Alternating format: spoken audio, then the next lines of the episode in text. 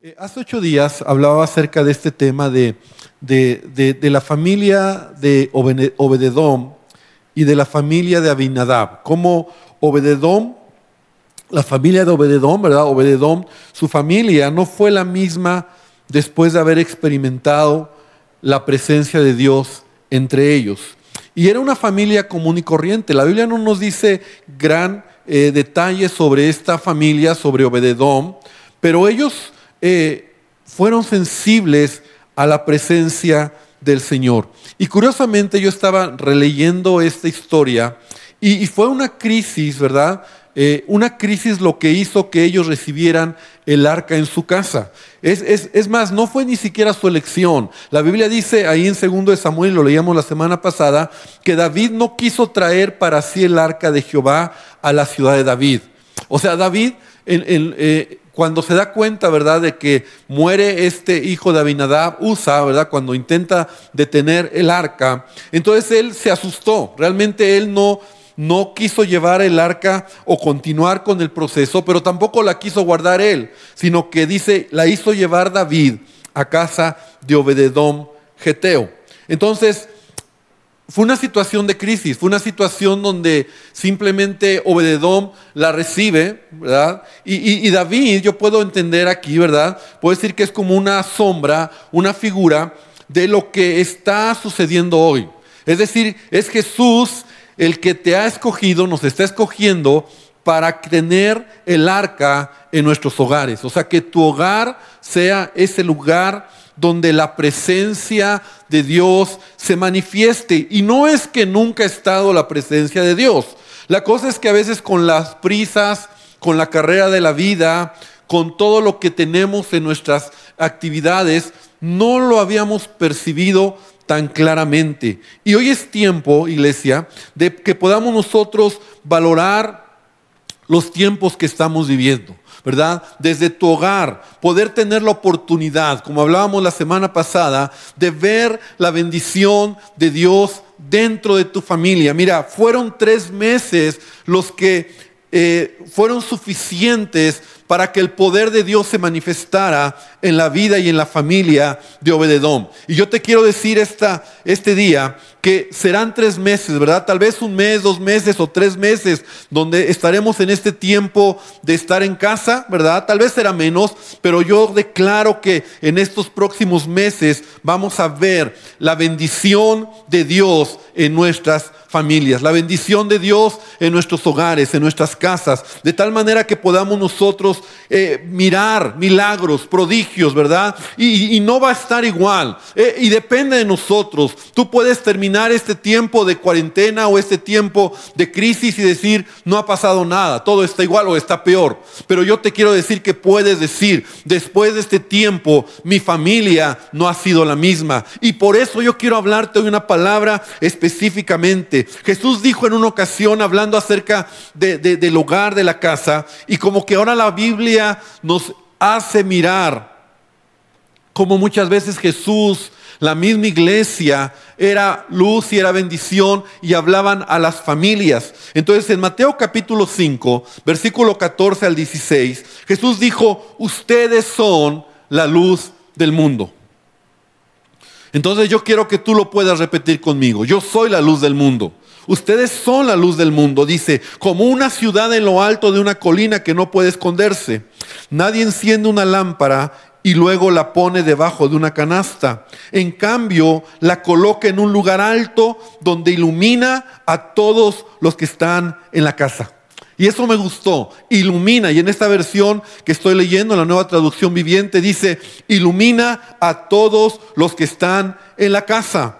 De la misma manera, dejen que sus buenas acciones brillen a la vista de todos, para que todos alaben a su Padre Celestial. Entonces, quiero partir, ¿verdad?, diciéndote que tú y yo somos esa luz que debemos alumbrar en nuestra familia. Tú eres esa luz que, va a alumbrar en tu hogar. Y, puede ser que si no nos ponemos las pilas, este tiempo sea un tiempo más bien de oscuridad y no de luz. Y te lo voy a explicar. Porque siendo muy honestos, y, yo ya he empezado a, mirarlo, incluso en mi propia familia, siendo muy honestos, ¿cuántos en estos días, cuántos problemas ha habido ya en tu familia? Enojos, a lo mejor estrés, responder mal, donde ya empiezas a, sentir, ¿verdad? Esa presión de estar dentro de casa, todos dentro de casa, donde no puedes salir. Y, déjame decirte que esto apenas empieza. Y, y, necesitamos dejar que Jesús sea el centro. Yo estaba estudiando este asunto, estaba leyendo eh, este asunto de, de estar en casa todos como familia, es decir, de alguna manera puede ser algo bueno, pero para muchos puede ser algo complicado. Y, los, eh, los, que han estudiado este fenómeno eh, han dicho que quedarse todos en casa, ¿verdad? Estar guardados en casa puede producir enfado, rabia, impotencia y aún científicamente hablando, ¿verdad? Estar en casa todo el día, todo el tiempo, empieza a producir ansiedad. Y, quiero que lo pienses por un momento. Insomnio. O sea, no puedes dormir, porque ¿sabes qué sucede? Afecta tus, tus rutinas. Es decir, nosotros somos personas de rutina. Y cuando ya tu rutina cambia, entonces empiezas a intentar crear nuevas rutinas que al final te ponen mal porque sientes que lo que hiciste no fue sustancial o productivo. Entonces empiezas a caer en el aburrimiento, en la desorganización, en, la sensación de sentirte encerrado, la tristeza. Y a esto añade, ¿verdad? A todo esto añadimos la sobreinformación de todo lo que estamos recibiendo, todo lo que estamos mirando, ¿verdad? cuántos infectados, cuántas personas están muriendo y toda esta sobreinformación de videos, de, tanto que tenemos a la mano, ¿verdad? Nos empieza a afectar. Y mira, es, buena, es bueno tener información, pero la sobreinformación nos daña. Es como la comida. Yo estaba estudiando que es como el alimento. El alimento es bueno al cuerpo, pero el exceso de alimento nos hace daño. Así es nuestro cerebro. Cuando tú tienes información está bien, pero la sobreinformación te puede empezar a producir exceso de estrés, ¿verdad? O a veces de, afán, de preocupación. Y es interesante la escritura que acabamos de leer, porque Jesús hace más de dos mil años nos da una respuesta, una solución a esto que estamos nosotros hablando. Y Jesús dice, alumbra a todos los que están en casa. Alumbra a todos los que están en casa. ¿Y cómo? Jesús dice, deja que tus buenas acciones brillen a la vista de todos. Es decir, ponte las pilas. No dejes que esta, este tiempo, en lugar de que tu hogar sea ese lugar de refugio, donde la presencia de Dios esté, donde puedas tener la oportunidad de hacer cosas diferentes, pero en ello glorifiques al Señor, las cosas vayan cada vez peor. Yo ayer platicaba con un, con un, varón, ¿verdad? Ayer sábado estuve en una, estuve en una boda que, no se canceló y tuve que estar ahí en esa boda, ¿verdad? Y con todas las respectivas cuidados y todo ello, ¿verdad? Muy poca gente, pero finalmente había que estar ahí. Estaba platicando con una persona, con un, con un varón, y entonces él me decía eso, me decía, ya empezó a salir esos detalles, ¿no? Y, y él me platicaba, es que uno como esposo, ¿no? Él no lo platicaba como de manera espontánea, uno como esposo está acostumbrado a estar fuera de la casa, ocho horas, diez horas al día, fuera de casa, y regresa y está en familia, pero al estar todo el día ahí, uno ya empieza a dar lata, ¿no? Y empieza a ver esto, que esto no está bien, y por qué haces aquello, y, se, empieza a meter en, la casa, y entonces la esposa le dice, no te metas, yo lo arreglo, yo sé cómo hacerlo, y entonces empezamos con una serie de conflictos. De hecho, han habido ciertos eh, consejos, nosotros por aquí sí hicimos un video, ¿verdad? Eh, sobre cómo evitar esa ansiedad, evitar esa situación de estar encerrado, ¿verdad? Cómo respeta tus horas de sueño, no te desveles, haz ejercicio, cuida lo que ves, eh, no te quedes todo el día con pijama, ¿verdad? Arréglate, bañate, eh, eh, sé productivo, ¿verdad? No comas demasiado, ¿verdad? Cosas así que hemos estado escuchando. Y, está bien, a la manera, de alguna manera creo que eso eh, nos ayuda. Pero yo quiero darte solo dos puntos que tiene que ver con ser luz, que tiene que ver con alumbrar en nuestra casa, que tiene que ver con que nuestras acciones brillen a la vista de todos. Y, si tú lo tomas esta semana como un reto en tu vida, yo creo que Dios va a glorificarse, porque es nuestra responsabilidad dejar que la presencia de Dios sea en nuestras familias, en nuestros hogares. Y lo primero que te quiero decir que nosotros debemos de hacer es tener contentamiento.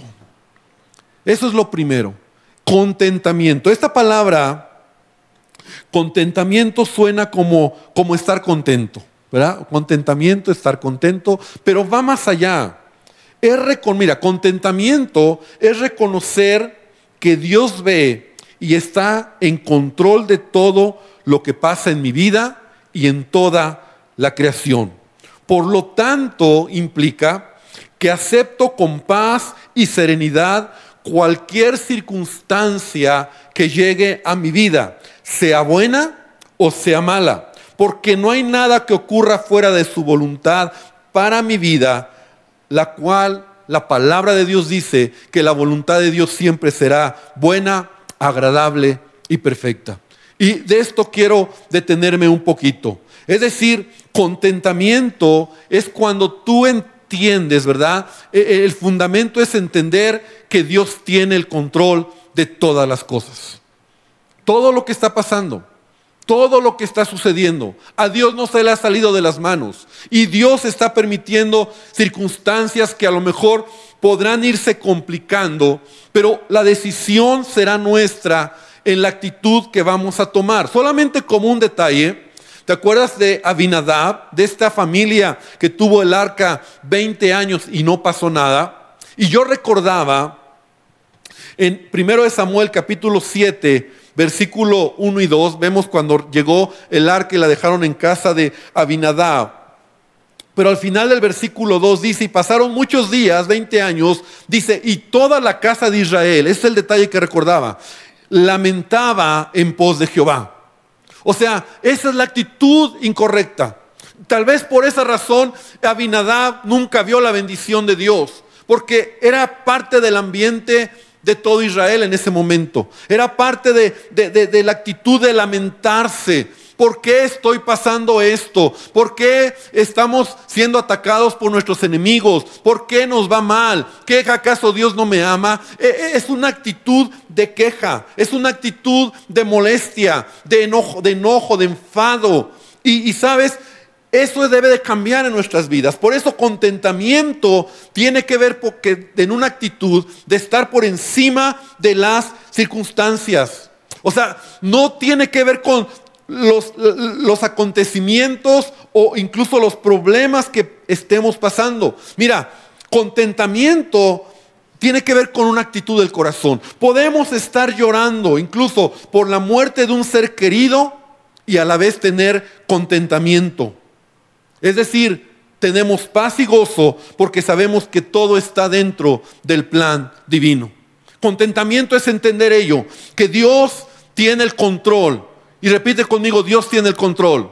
Y Dios tiene el control. Eh, mira, esta semana nos hemos enterado como iglesia, familias, a mis hermanos de la iglesia, que en sus trabajos los han liquidado. Están pasando situaciones difíciles. Estamos pasando momentos difíciles. Entonces, ¿cómo vamos a responder?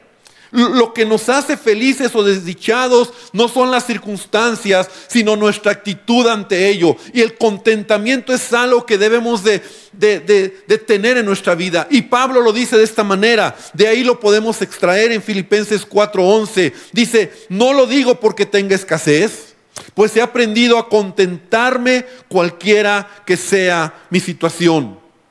Entonces, Pablo nos está diciendo, yo he aprendido a contentarme, sé vivir humildemente, sé tener abundancia, en todo y por todo estoy enseñado, así para estar saciado como para tener hambre, así para tener abundancia como para padecer necesidad.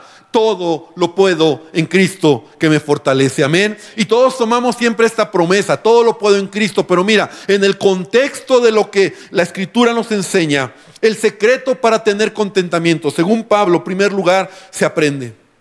El contentamiento se aprende. Hermano, el contentamiento se aprende. Es algo que tenemos que aprender. Y se aprende en medio de la crisis. O sea, no cuando todo está bien. La crisis va a generar en ti dos actitudes, queja o como creyentes tener contentamiento. A medio de la crisis económica, en medio de la crisis de salud, cuando estás en casa, ¿verdad? Como decía hace unos minutos. O sea, una actitud diferente. Entonces, Pablo lo está diciendo, lo he aprendido, dice, he aprendido. Y luego más adelante dice, he sido enseñado. Entonces, Pablo está hablando de que él no, él no nació con ese, esa característica, él lo aprendió y lo aprendió en medio de la crisis, en medio de los momentos difíciles. Entonces, iglesia, yo te quiero decir, es una oportunidad para desarrollar eso en nuestra vida. Sé que muchos dirán, y, pastor, ¿por qué me voy a contentar? Es que tú no conoces mi problema, es que tú no conoces mi situación, la gente está estresada, las familias están estresadas, estamos pensando cómo le voy a hacer, estoy ganando menos, cerré mi negocio, eh, me, me descansaron sin sueldo, ¿qué va a pasar? Y Pablo dice, yo he aprendido a contentarme. Es un momento a lo mejor sí de, de, cerrar un poquito eh, los gastos, de, hacer ajustes, pero el contentamiento es la actitud que tenemos para decirle, Señor, tú tienes control de todas las cosas. Y tú me vas a ayudar, tú me vas a suplir. Ahora, Pablo también decía la razón de su contentamiento cuando él dice, todo lo puedo en Cristo en Cristo. Es decir, la preposición que aquí encontramos es en, en Cristo, no con Cristo, no junto con Cristo, sino en Cristo. O sea, eso habla de una relación permanente, no es una relación emocional, no es algo esporádico, estoy en Cristo, porque Cristo Jesús es la roca, el fundamento de mi vida. Entonces ahí es donde empieza el verdadero contentamiento, cuando yo puedo decir, todo lo puedo en Cristo. Sí, porque claro, sin Cristo no podríamos. Sin Cristo nos desesperamos. Sin Cristo nos angustiamos. Y, y nuestra mente empieza a preocuparse, ¿verdad? Pero Cristo Jesús nos da fortaleza para caminar por encima de las circunstancias. Entonces, e, el contentamiento sucede en tu vida cuando tu mirada está puesta en Jesús y no en este mundo. Mientras más apegado estemos a las cosas de este mundo, menos contentamiento vamos a tener. Porque nuestra paz no depende de las circunstancias. Y, quiero decirte, iglesia, esto es algo que debemos de, de tomar. Si tienes contentamiento, y con esto aterrizo el punto, ¿verdad? Tu actitud va a cambiar. Tus quejas van a disminuir. Tu enojo va a desaparecer. Tus lamentos se van a callar porque Jesús está en nosotros. Y si cambias tu actitud, entonces se van a notar tus buenas obras que van a alumbrar, alumbrar en tu casa. O sea, habrá una sonrisa, habrá un decir gracias Dios. A lo mejor que en tu hogar puedas decir en qué te puedo ayudar. Te vas a levantar con buena actitud. Cuando te vayas a acostar con una mejor actitud. Y podrás llamar a tu familia para orar, para leer un libro. Podrás hacer cosas con, un, con una actitud de contentamiento. Señor, gracias porque en esto tú tienes el control. Señor, gracias porque en esto tú estás conmigo. Nada se te ha salido de control. Entonces, contentamiento va a traer una actitud diferente en ti y vamos a hacer luz. Y termino con, solo son dos puntos. El segundo punto es cuida de no caminar en oscuridad dentro de tu casa. Cuida que la luz que Jesús quiere traer no se convierta en oscuridad. Porque sabes, el pecado no está afuera. Podemos traerlo a nuestro hogar y nos puede destruir. Y no solo te hablo de pecados como la pereza, ¿verdad? O la gula, o la tristeza o la depresión, sino te hablo de, de lo vulnerables que ahora todos somos. Y somos vulnerables al mirar, porque muchas veces el tiempo se pasa tanto tiempo, y somos vulnerables de mirar programas de televisión, series de películas, videos, fotografías que nos inciten a pecar y abrir puertas con lo que vemos. Y con esto quiero ser muy claro, hermano. Esta semana leí el siguiente artículo del ministerio de Ya Basta y me sorprendió cuando lo leí. Y este artículo decía, era un artículo muy pequeñito, pero decía, la pornografía se ha incrementado en una escala alarmante en esta cuarentena.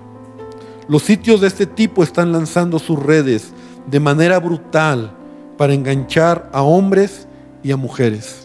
Y miles de personas quedarán atrapadas en esta prisión adictiva, incluyendo niños y adolescentes. Y eso me pegó, porque es verdad. No traigo aquí mi teléfono, pero tú sabes que un teléfono, una tableta, la televisión, tienes que cuidar, tenemos que cuidar lo que vemos. Sí, estamos aburridos, sí, a lo mejor estás dedicando tiempo a tu teléfono. Cuida lo que ves. Porque mira, Jesús dijo, y, también habló en Lucas 11:33, hablando acerca de ser luz. Y qué interesante que nuevamente se refiere a, a lo que estamos hablando. Mira lo que dice, nadie enciende una lámpara y luego la esconde o la pone debajo de una canasta. En cambio, una lámpara se coloca en un lugar alto donde todos los que entren en la casa puedan ver su luz, ¿verdad? Que tu casa, que tu vida sea como una lámpara que alumbre y que pueda y que todos puedan ver la luz que tú estás reflejando. Pero sigue diciendo, versículo 34, tu ojo es una lámpara que da luz a tu cuerpo. Cuando tu ojo es bueno, todo tu cuerpo está lleno de luz. Pero cuando tu ojo es malo, tu cuerpo está lleno de oscuridad. Asegúrate de que la luz que crees tener no sea en realidad oscuridad. Si estás lleno de luz, sin rincones oscuros, entonces toda tu vida será radiante. Y eso me encantó. Si estás lleno de luz, sin rincones oscuros, entonces toda tu vida será radiante. Como si un reflector te llenara con su luz. ¿Quién iba a pensar que lo que Jesús está diciendo, verdad, hoy es tan aplicado a lo que estamos viviendo? Porque mira, una de las maneras de matar el tiempo es a través de la vista. Lo que ves.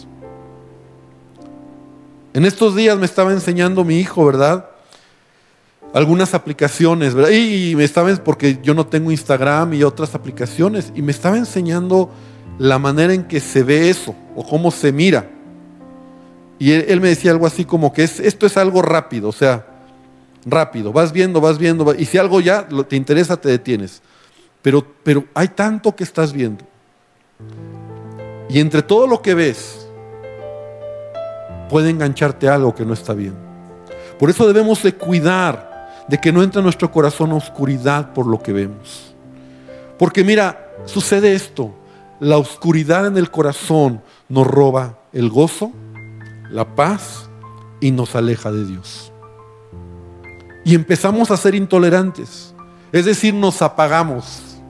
Y eso es lo que Jesús está diciendo. O sea, si, si la luz que hay en ti y que pueda haber luz y, lo que entra por tu vista es oscuridad, todo tú va a oscurecerse. Entonces, cuando nosotros dejamos que esas clases de cosas, y por favor, por favor, cuidemos ello. Jesús dice, si estás lleno de luz, tu vida será, será radiante. Tal vez por eso las familias hoy están discutiendo. Tal vez por eso tú no has sido tan sensible en entender que después de mirar cosas incorrectas y, te contaminas, cuando sales del cuarto ya estás mal. Estás mal con Dios, pero también ya te pones mal con tu esposa y tus hijos. Porque la luz te hace ser radiante. La luz te hace estar bien. La luz te hace sonreír. Y, para terminar, familias, hermanos de mundo de fe, familias, papás, padres, madres, pongan horarios a sus hijos en este asunto. Para ver televisión o usar sus teléfonos, revisa lo que ven, supervisa lo que están viendo. Por favor, hazlo. No dejes que ellos estén tanto tiempo detrás de un televisor y luego sin saber lo que están mirando. No los dejes solos en sus cuartos. No los dejes que se duerman con el teléfono. O sea, tenemos que empezar a tomar esas acciones. Sí, a lo mejor yo he visto como muchos padres lo más fácil es dejarles el teléfono para que se entretengan, pero les estamos dañando. Tú no sabes que en lo que van a ver se van a enganchar con una imagen, se van a enganchar con algo que va a destruir su, su inocencia. Cuida lo que ves, con lo que ven. Por favor, otro consejo, no te aísles en tu cuarto. O sea, estamos en familia, ayer este varón que te platicaba me decía, como, como, como comentario, ¿verdad? Para muchas familias la solución es mejor para no pelear, cada quien en su cuarto, ¿no? Cada quien se va a su cuarto. ¿Y ahí qué pasa? Ahí donde nadie te ve, ahí donde puedes tener la televisión o un teléfono, empiezas a mirar y puedes estar expuesto. O sea, en otras palabras, estemos expuestos, estemos donde te vean, donde, donde tú mismo sepas que te vas a proteger para no caer en ver cosas equivocadas. Entonces tenemos que tener mucho cuidado, de verdad te lo digo con todo mi corazón. Y si a veces es necesario no ver nada, mejor no ver nada. Hace unas semanas mi hija y yo empezamos a ver una serie, televisión, se nos hacía muy interesante y, y la empezamos a ver, pero de repente empezamos a ver escenas tan feas de infidelidad, de homosexualidad. Y era de, capítulos. Y nos quedamos en el capítulo 2. Y era una serie muy buena. Y te lo digo delante de Dios. Yo le dije a mi hija, no la vamos a ver, hija, porque no edifica ese tipo de cosas a nuestra vista. Y no la vemos ya. Tenemos que cuidar. O sea, la manera en que va a entrar luz a tu vida es por lo que ves. Así que si tú ves cosas que van a traer contaminación y oscuridad, entonces tu corazón se va a oscurecer, entonces tu actitud va a cambiar, entonces vas a dejar de tener paz y la ansiedad te va a consumir. Iglesia, Obededón fue bendecido en tres meses. Tres meses. Y fue porque fue sensible a la presencia de Dios. Fue sensible a la presencia de Dios. Y yo te quiero invitar para que seamos luz en nuestro hogar. Para que tu familia que no conoce a Dios, hoy tú y yo podamos ser luz, no predicándoles, porque a lo mejor ya están cansados de que les has predicado, pero mirando cómo somos siendo bendición, alumbrando a los que están cerca de nosotros, ayudando a la gente que tiene necesidad. Hay tantas cosas que podemos eh, hacer para bendecir a nuestro prójimo y también bendecir a nuestra familia. Que tú puedas decir en qué te puedo servir, en qué puedo ayudar. Cambia rutinas en rutinas correctas de edificación. Entonces es un reto que tenemos como familias como iglesia, ¿verdad? Porque la iglesia, lo hemos dicho, no es el lugar, eres tú. Dos cosas solamente hoy te he compartido. Tener contentamiento. Y vamos a orar para decirle, Señor, tú tienes el control de todo. Y número dos, cuida, cuida, cuida lo que ves. Cuida a tus hijos, por favor. Cuida a tu familia y cuídate tú. Cuidémonos, porque la luz que Dios quiere traer a nuestro hogar se puede convertir en oscuridad en estos tiempos. Y el aburrimiento, el no tener que hacer mucho, te puede hacer ver cosas que te enganchan. Y podemos perder el gozo, perder la paz, perder lo que Dios quiere hacer en nuestras vidas.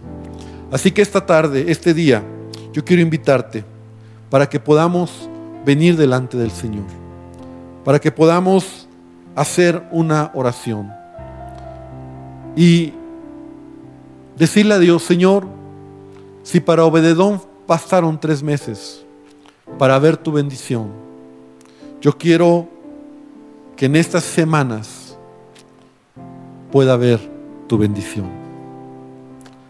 Hemos estado escuchando de parte de nuestro gobierno que esta semana que empieza y la siguiente semana son las semanas, por llamarlo así, más complicadas, donde debemos cuidarnos. Y yo sé que Jesús es quien nos guarda,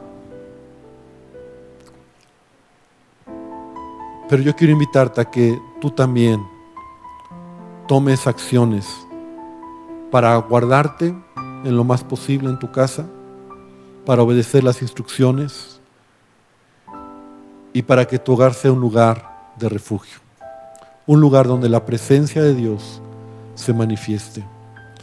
¿Qué hemos hecho nosotros en nuestra familia? Hemos cambiado algunas rutinas. Hemos tomado hábitos, ¿verdad? Diferentes, orando, estudiando un libro, haciendo cosas que bendicen y de esa manera glorificar el nombre del Señor. Así que yo quiero invitarte para que podamos orar.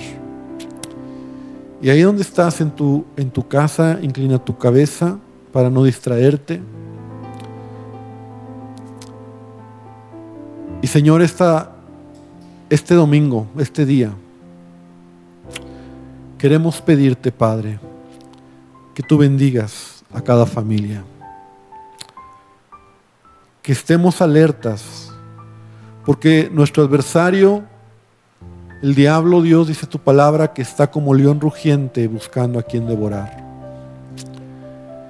Y nunca hemos vivido lo que estamos viviendo.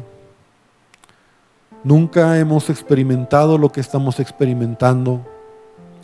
Pero gracias por tu palabra, porque en ella encontramos sabiduría encontramos el consejo y pareciera que cuando leemos tu Biblia ahora todo se enfoca a la casa, al hogar, a la familia. Gracias porque así es tu palabra. Gracias porque en ella, Señor, podemos encontrar dirección. Y lo primero que yo te pido para mi corazón, y yo decido, Señor, ser forjado en esta área de contentamiento.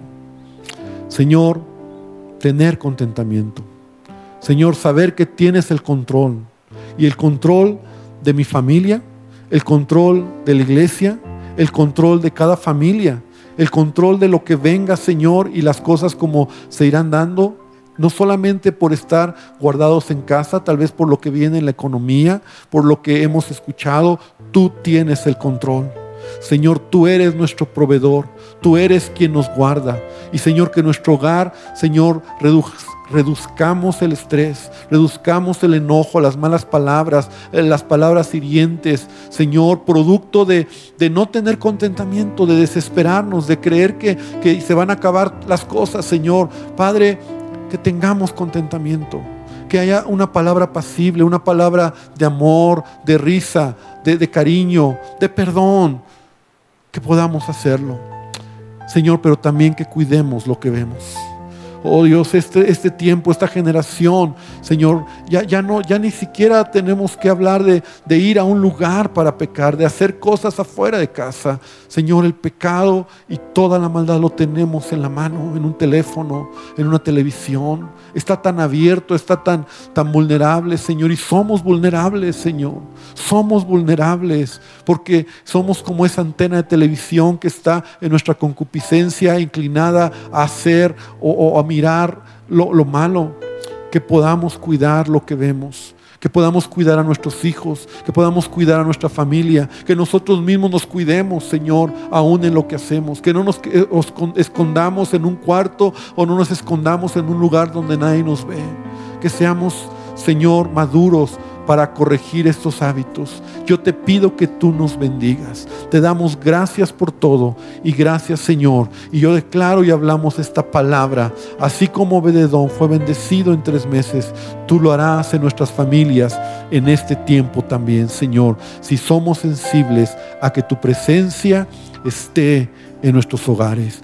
Gracias te damos en el nombre de Jesús. Amén y amén, Señor. Gloria al Señor. Amén.